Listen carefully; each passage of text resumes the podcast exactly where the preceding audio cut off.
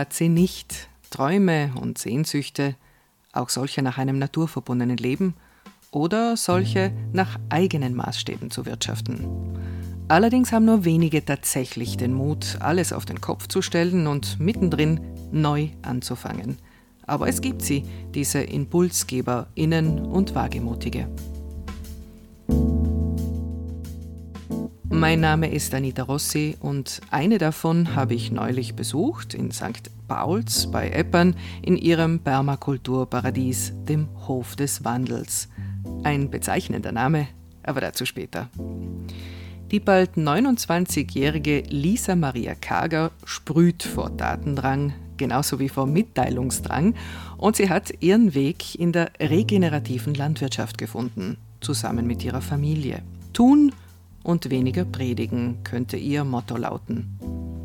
Geboren in Bozen und aufgewachsen in St. Pauls am elterlichen Hof, ist Lisa nach der Matura in die große weite Welt gezogen, um zu studieren. Es hat sie nach München verschlagen, wo sie am Romanistikinstitut Französisch und Spanisch studiert hat. Kurz vor ihrem Masterabschluss der Italienstudien wurde ihr die Großstadt einfach zu laut und zu viel und zu hektisch und sie hat sich wieder zurückgezogen in die Südtiroler Provinz. Parallel zum Studium hat Lisa damit geliebäugelt, als Journalistin und Texterin zu leben, hat in zahlreichen lokalen Medien Praktika dazu absolviert, war bis vor kurzem Redakteurin beim Online-Portal Barfuß, hat aber auch für Südtirol 1 und STF gearbeitet. Und von der Hektik des Journalismus hatte sie schließlich zum Yoga verschlagen. Die damit verbundene Ruhe und Zufriedenheit hat sie auch in der Natur gefunden. Heute ist Lisa Maria Kager Bäuerin, Kommunikationsmensch und Yogalehrerin am Hof des Wandels in St. Pauls bei Eppern. Die Mutter eines zweijährigen Sohnes kümmert sich vorwiegend um das Hofmarketing in all seinen Facetten und ist jeden Freitagnachmittag im Hofladen anzutreffen.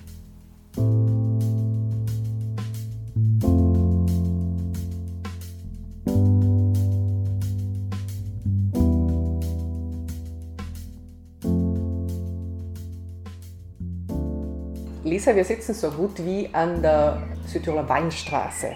Zwischen Weinbergeln und gelegentlich auch Apfelplantagen. Die Bewirtschaftung auf eurem Hof, wenn man aus dem Fenster blickt, sticht ziemlich heraus. Sie ist bunter, sie ist vielfältiger, sie lässt sich auch kaum einordnen in die herkömmlichen Schienen oder Kategorien, zumindest auf ersten Blick. Was macht ihr da?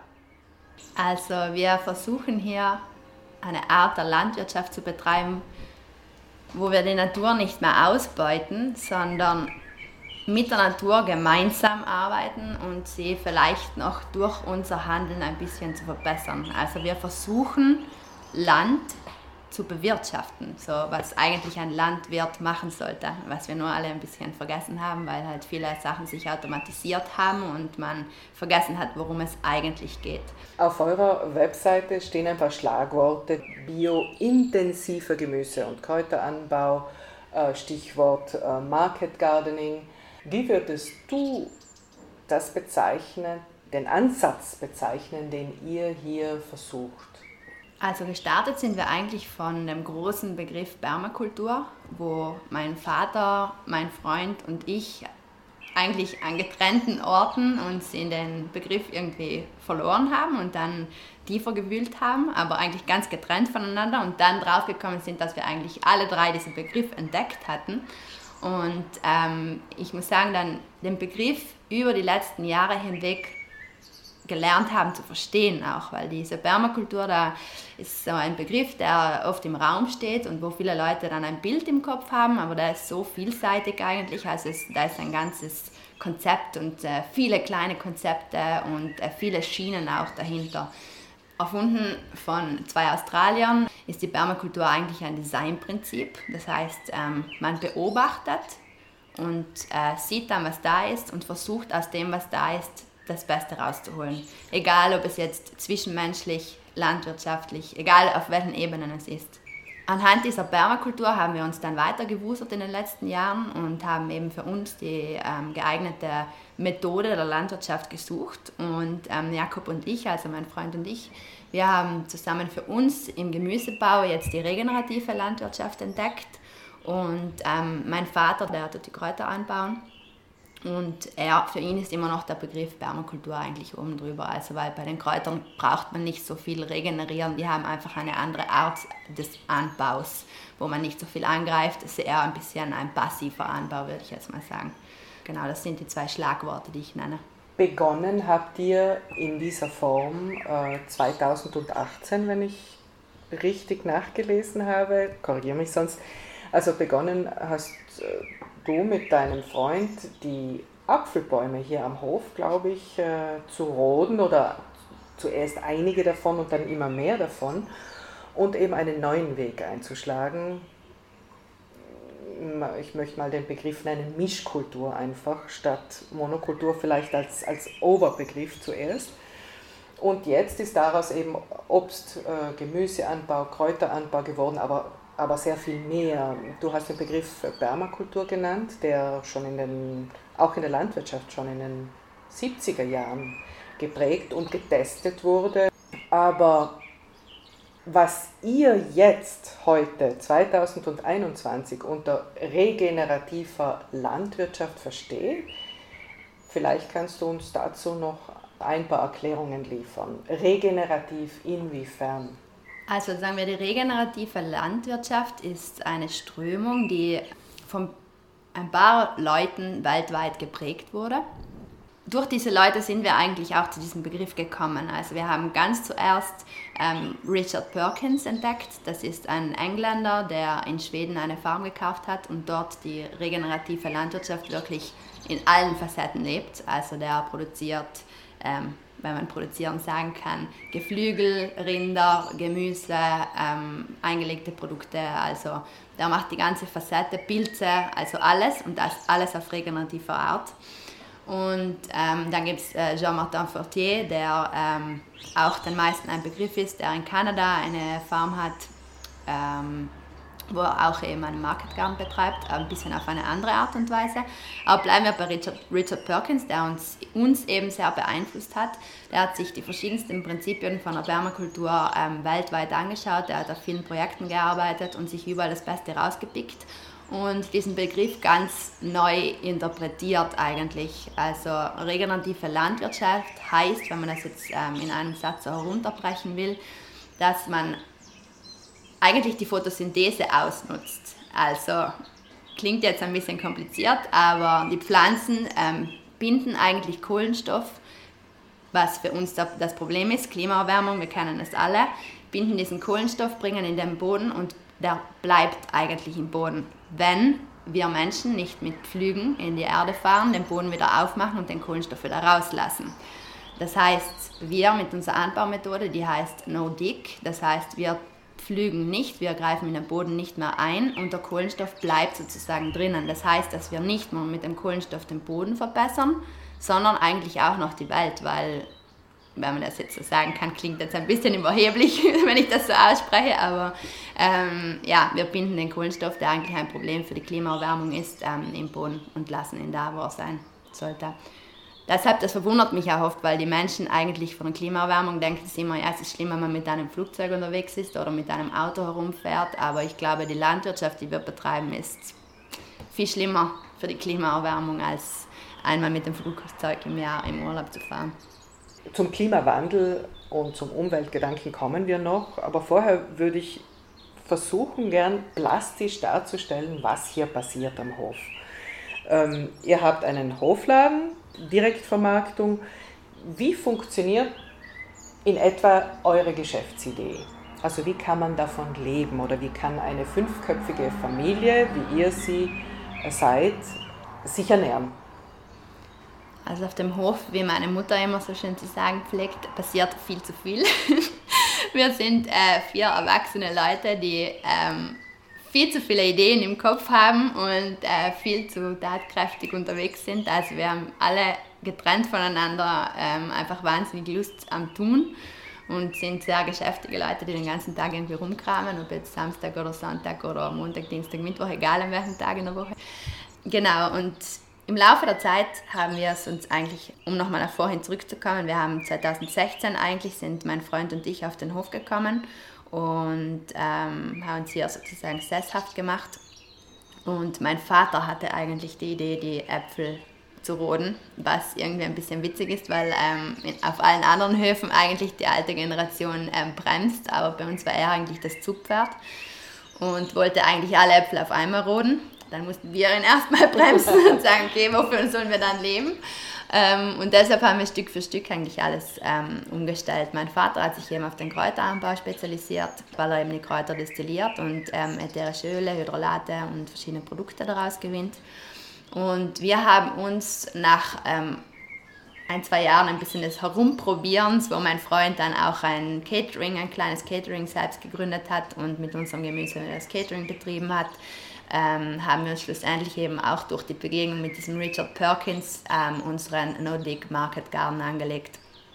Das heißt, wenn man sich das jetzt bildlich vorstellen möchte, sieht man hier ähm, in der Balserstraße 32 an der Weinstraße ähm, dieses kleine Tal, das sich an der Seite eigentlich auftut. Also von der Straße aus würde man nicht denken, was da für eine Welt dahinter steckt, eigentlich sagen uns oft Leute. Also wir leben in so einem kleinen Tal, es ist auch voll cool, weil wir ein kleines Mikroklima hier haben, ähm, weil es eben so durch diese Wellenform äh, und ähm, in der Mitte des Tales zieht sich eben ein großer Market Garden nach oben, wo wir ähm, mittlerweile auf, würde ich sagen, jetzt mal 1000 Quadratmetern Gemüse anbauen. Klingt winzig, ähm, ist es aber nicht so, wie wir anbauen. Also es ist ein Fulltime-Job für ähm, zwei Leute. Weil es einfach auch Handarbeit ist. Ganz genau. Ähm, dann auf der linken Seite des Tales haben wir ähm, ein paar äh, restliche Apfelbäume, also auf die wir alte Apfelsorten draufgebelzt haben und wo wir jetzt ähm, nach und nach einen Waldgarten eigentlich anlegen. Das heißt ganz extensiv mit ähm, vielen auch Obstsorten und Beeren und auch Mischkultur wieder. Und auf der rechten Seite, das ist so ein Südhang und da ist eigentlich eben von meinem Vater der Kräuterhang. Wir ähm, bearbeiten das ganze Feld selbst und wir verarbeiten die Produkte danach selbst. Also ein Teil von den Produkten wird eben zu Marmeladen, Säften, eingelegten Sachen, ähm, Tees, äh, getrocknetem weiterverarbeitet. Ähm, ein Teil von meinem Vater, habe ich schon gesagt, zu ätherischen Ölen, Hydrolaten. Und ähm, ein Teil ist eben dieses frische Gemüse und Obst. Das Gemüse verkaufen wir ähm, einmal über die sogenannten CSA-Boxes. Das ähm, kommt vom englischen Community Supported Agriculture und das sind so, ich sage es den Leuten immer, die Biokisteln. Weil das kennen sie nämlich, sind einfach äh, Kistchen, wo ähm, wöchentlich das Gemüse reinkommt in, im Wert von 15 oder 25 Euro und die Leute holen sich einmal in der Woche ab, wenn wir den Hofladen offen haben. Da kommen wir zum Hofladen, das ist ein weiterer Absatzpunkt. Da verkaufen wir einmal ähm, eben die verarbeiteten Produkte und einmal das frische Gemüse und dann noch ähm, selbstgemachtes Brot und Süßigkeiten und so. Blumensträuße. Also es gibt immer einen Haufen Sachen zu sehen, immer etwas Neues eigentlich jede Woche irgendwie. Und äh, davon leben wir eigentlich. Und dann haben wir gleichzeitig noch ähm, eben so Nebenerwerbe. Wir machen Führungen am Hof, wo wir den Leuten eben unser ganzes Konzept, unsere ähm, Idee, die dahinter steckt und auch eben die Art, das Land zu bewirtschaften, näher bringen möchten. Dann haben wir angefangen, jetzt ein bisschen auch mit Schulen zusammenzuarbeiten ähm, so wie es die Zeit halt erlaubt. Dann machen wir Workshops, also mein Vater lernt den Leuten, wie man Seifen siedet, wie man ätherische Öle destilliert, alles, was man darüber eigentlich wissen muss. Und dann macht Jakob noch äh, Workshops über das Market Gardening und meine Mutter und ich sind Yogalehrerinnen und wir unterrichten am Hof auch noch Yoga und machen ab und an auch kleine Veranstaltungen, Meditationen oder Mantraabende. Also langweilig wird euch nie. Nie. Und äh, so breit aufgestellt zu sein, hat natürlich sehr große Vorteile, vor allem in der Wirtschaftlichkeit, denke ich, am Anfang des Projekts.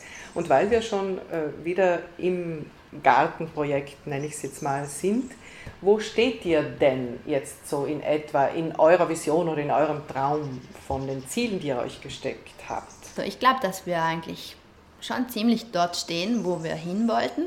Raum nach oben ist immer da, aber ähm, ich glaube, dass wir auch nicht größer werden wollen.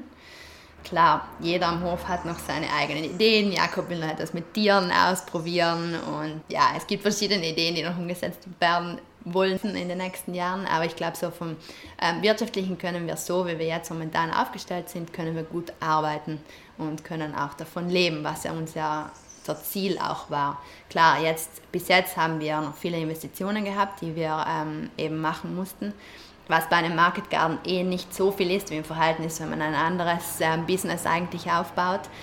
Aber ja, wir haben noch ein paar Problemchen, unter anderem mit dem Wasser zum Beispiel auch, äh, das bei uns ein großes Problem ist eigentlich am Hof und das in den nächsten Jahren in Angriff genommen wird und wo auch nochmal eine große Investition ansteht. Also Wasserleitungen, so dass überall Nein, wir brauchen ein Speicherbecken, einfach weil wir nicht äh, genug Wasser haben und ähm, nicht genug Wasserzugriff ähm, auf die Beregnungsgenossenschaft, weil alles auf den Obstbau ausgerichtet ist und der Gemüsebau ähm, täglich eigentlich Wasser bräuchte und äh, die Beregnungsgenossenschaft das nicht so gut versteht, weil man halt ähm, noch kein Gemüse anbaut in Südtirol. Und dann braucht es immer ein bisschen Zeit, bis die Leute verstehen. Und da, derweil müssen wir halt ähm, einige tausende Euro investieren und ein Speicherbecken anlegen und ja, das sind halt so Sachen, die in nächster Zukunft noch anstehen, aber danach passt es eigentlich so. Eben auch, dass die Familie das bearbeiten kann und wir eigentlich keine zusätzlichen Angestellten brauchen. Wir haben ein paar Helfer ab und an, Praktikanten, aber ich würde sagen, wir schaffen alles in der Familie und das ist eigentlich auch ein Ziel. Drei Generationen unter einem Dach ja. ist auch nicht ohne. Nein. Vor allem in der Frage, wie einfach oder eben nicht einfach, war denn der Wandel rückblickend? Rückblickend scheint immer alles einfach, aber ähm, also ich muss sagen, es war, war und ist, weil es, wir sind immer noch mitten im Wandel eigentlich, ähm, extrem harte Arbeit, also sowohl körperlich als auch psychisch, weil ähm, also der ganze, die ganze Umstellung, die wir hier auf dem Hof gemacht haben, bei uns kann man sich eben dadurch, dass wir ein Tal sind, ähm, vorstellen, dass es alle ein bisschen steil ist. Wir haben, sage ich jetzt mal, 90 Prozent von der Arbeit per Hand gemacht. Ja, dementsprechend äh, müde ist der Körper dann auch nach so vielen Jahren eigentlich intensiver Arbeit. Und ähm, ich würde sagen, der Wandel ist auch dahingehend schwierig, dass man sich halt erst Systeme anlegen muss. Ich meine, wenn man irgendwann ein System hat und danach arbeitet, dann ist es einfach, dann ist man in einem Workflow, dann, dann hat man bestimmte Abläufe, die man einfach befolgen kann und dann ist das ganze Arbeiten einfacher. Und bis jetzt hatten wir eigentlich nie wirklich ein System, weil wir uns das ja erst erarbeiten mussten, also auch der ganze Verkauf und der Hofladen. Und das sind alles neue Felder. Keiner von uns hat jeder zuvor darin gearbeitet. Jakob hat weder Gemüse angebaut, noch mein Vater Kräuter, noch habe ich irgendwas von Kassensystemen und äh, Mehrwertsteuern verstanden. Also das muss man sich alles aneignen und gleichzeitig noch das ganze neue Feld anlegen und gleichzeitig noch das ganze neue Wissen aneignen, um das Feld so zu bewirtschaften, wie man es bewirtschaftet. Also extrem harte Arbeit. Und nebenbei, wie du schon gesagt hast, wir sind drei Generationen hier, wo jeder Mensch unterschiedliche Ideen hat. Und man muss einfach einen Konsens finden, wo was auch zur Permakultur gehört, weil es heißt auch, dass alle, die hier leben, glücklich sein sollten. Und jeder hat verschiedene Bedürfnisse und die alle zu erfüllen, ist manchmal schwierig gewesen und auch immer noch schwierig, als es konstante Arbeit eigentlich.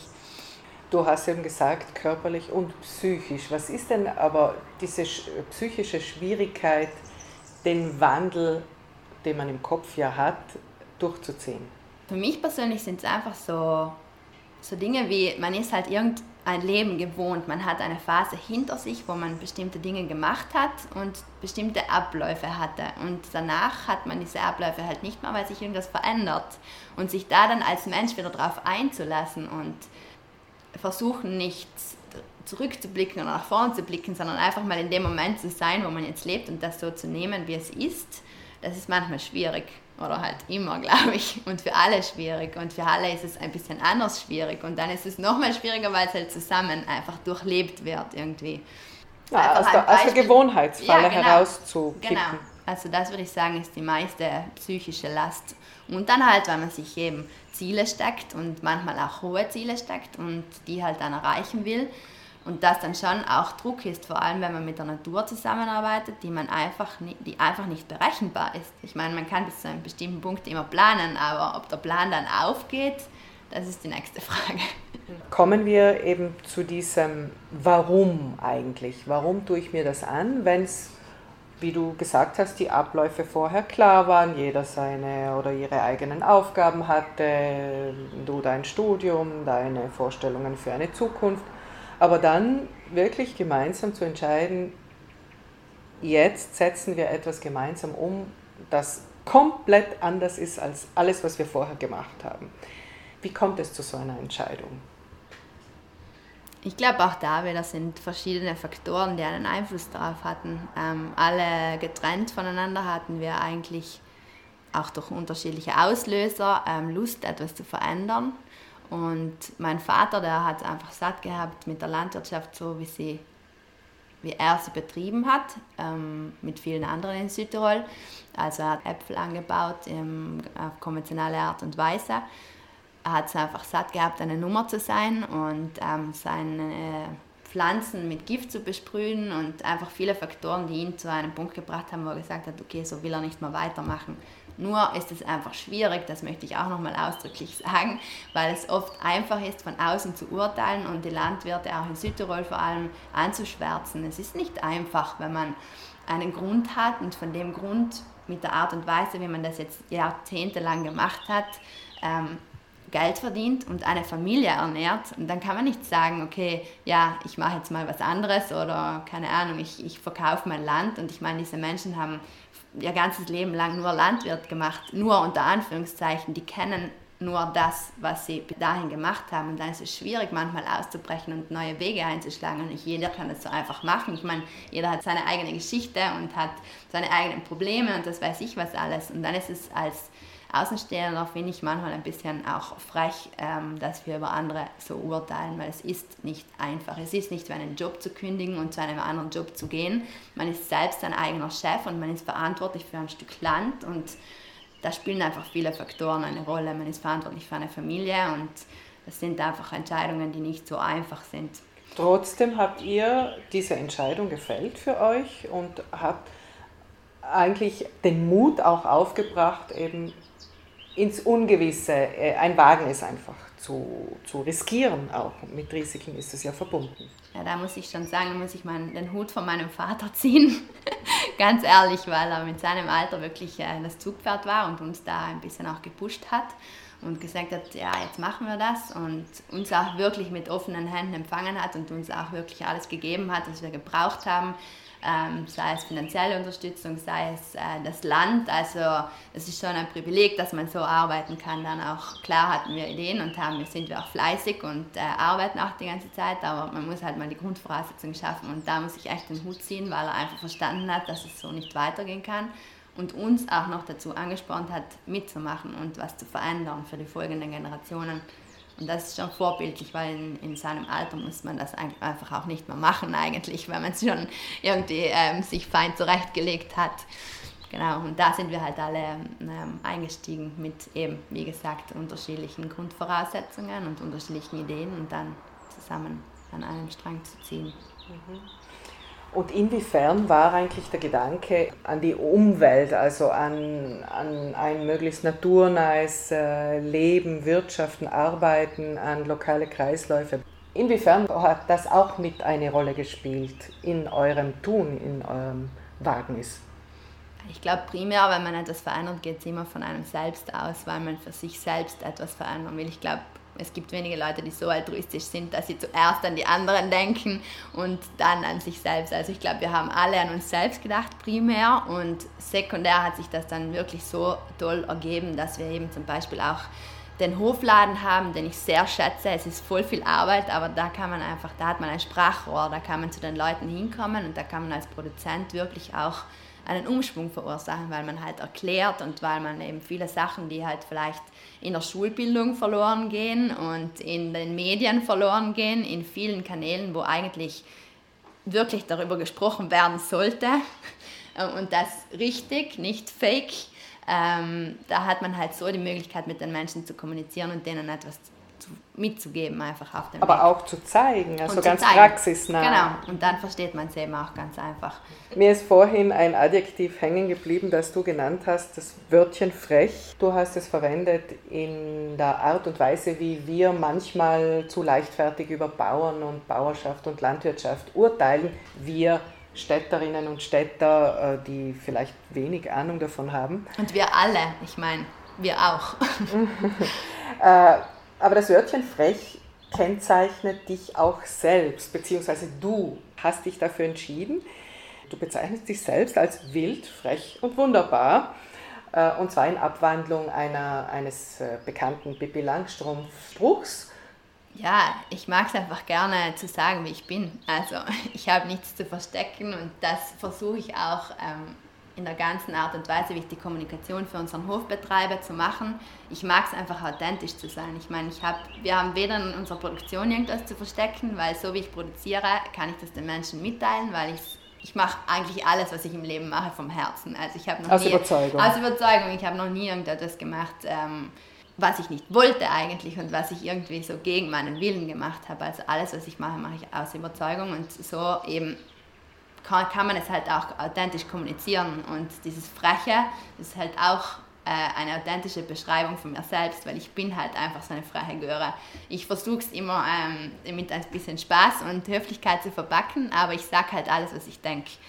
Was auch nicht immer gut ist, ich meine, ich bin jetzt ähm, fast 30 und nicht, dass das etwas heißen sollte, aber ich habe auch Entwicklungen in meinem Leben jetzt mitgemacht und jetzt verstehe ich auch, was meine Mutter immer gemeint hat, dass man nicht alles sagen sollte, was man denkt und ähm, manchmal verstehe ich dann, dass es vielleicht auch nicht so gut ist, wenn man immer frei Schnauze alles rausballert, aber momentan bin ich noch in der Phase. Aber hat dir dieses wilde, freche in der Entscheidung, in dieser Lebensentscheidung zu dem Wandel hin nicht letztlich geholfen? Ja, klar, es hat mir immer geholfen eigentlich, weil ich glaube, wenn jemand so ist, ähm, wie ich es bin und einfach zu dem steht, was er macht, dann, ich glaube, authentisch sein hilft einem immer, das, das, das bringt einen immer zum, zum richtigen Ort und zu den richtigen Menschen und die Menschen kaufen einem halt dann auch ab, was man denen sagt, weil, es halt einfach das ist, was vom Herzen rauskommt und das kommt in anderen Herzen an, das ist einfach so.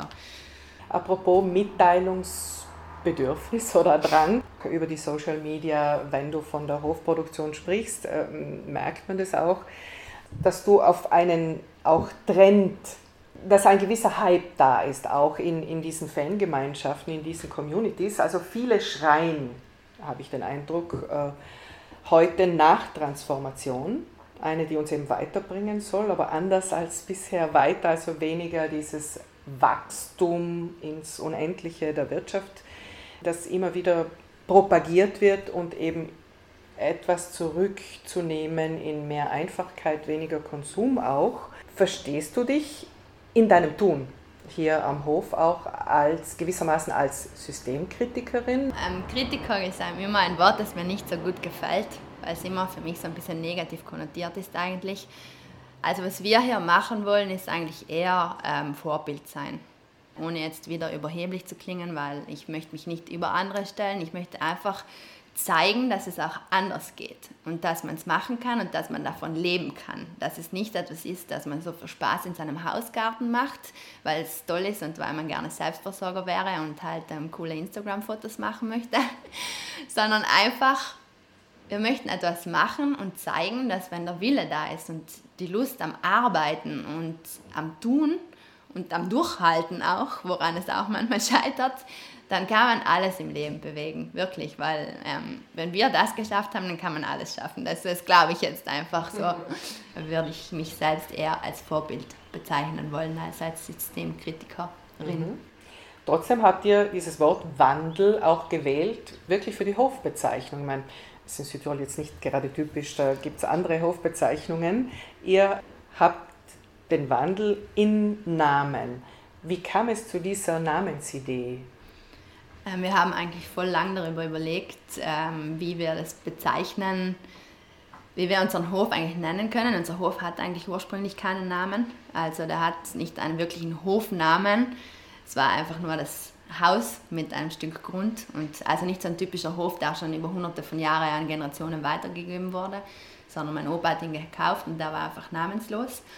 Und irgendwann kam mein Vater dann mit der Idee, warum nennen wir nicht einfach Hof des Wandels? Immerhin hat er einen Wandel mitgemacht, wir haben alle einen Wandel mitgemacht, wir wollen einen Wandel damit bewirken irgendwo.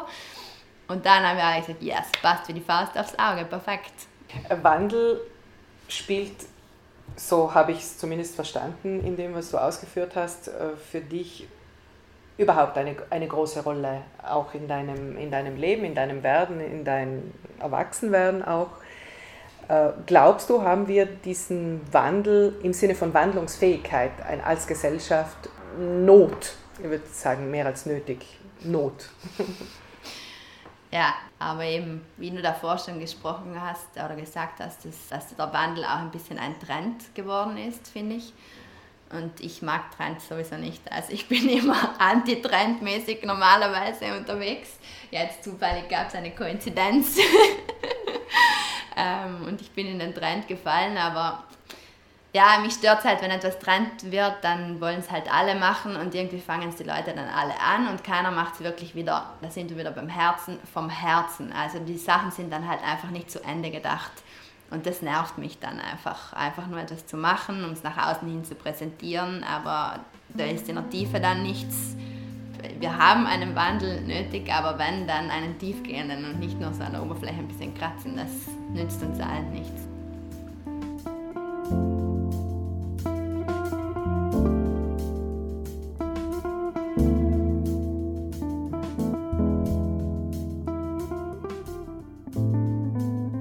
Mehr zur Anbaumethode, zur Philosophie dahinter und zum Hofladen findest du auf der Webseite hofdeswandels.com, auch mit Videoclips und Fotoeindrücken. Du triffst Lisa freitags immer auch im Hofladen zwischen 16 und 19.30 Uhr und auf Instagram jederzeit. Wer sich vor Ort umschauen möchte und Lust bekommen hat, mehr zur Praxis zu hören und vor allem zu sehen und zu riechen, die nächste Hofführung findet am Samstag, 10. Juli statt.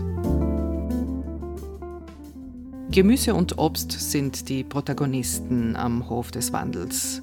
Und hier ein letzter, aussagekräftiger Gedanke zum Lebensmittelkonsum, und zwar in Zahlen. Laut Astat gibt ein Haushalt in Südtirol durchschnittlich knapp 14 Prozent seines Einkommens für Lebensmittel aus. Nur zwei von zehn Personen kaufen regelmäßig Bio-Lebensmittel ein. Wir liegen in etwa im europäischen Schnitt. In zwei Wochen hörst du mich wieder, wenn du magst, auf Spotify, Anchor, Franz on Air oder von meiner eigenen Webseite aus. Ich freue mich über Feedback und ich freue mich, wenn du meinen Podcast mit anderen teilst. Schöne Junitage wünsche ich dir. Bis bald.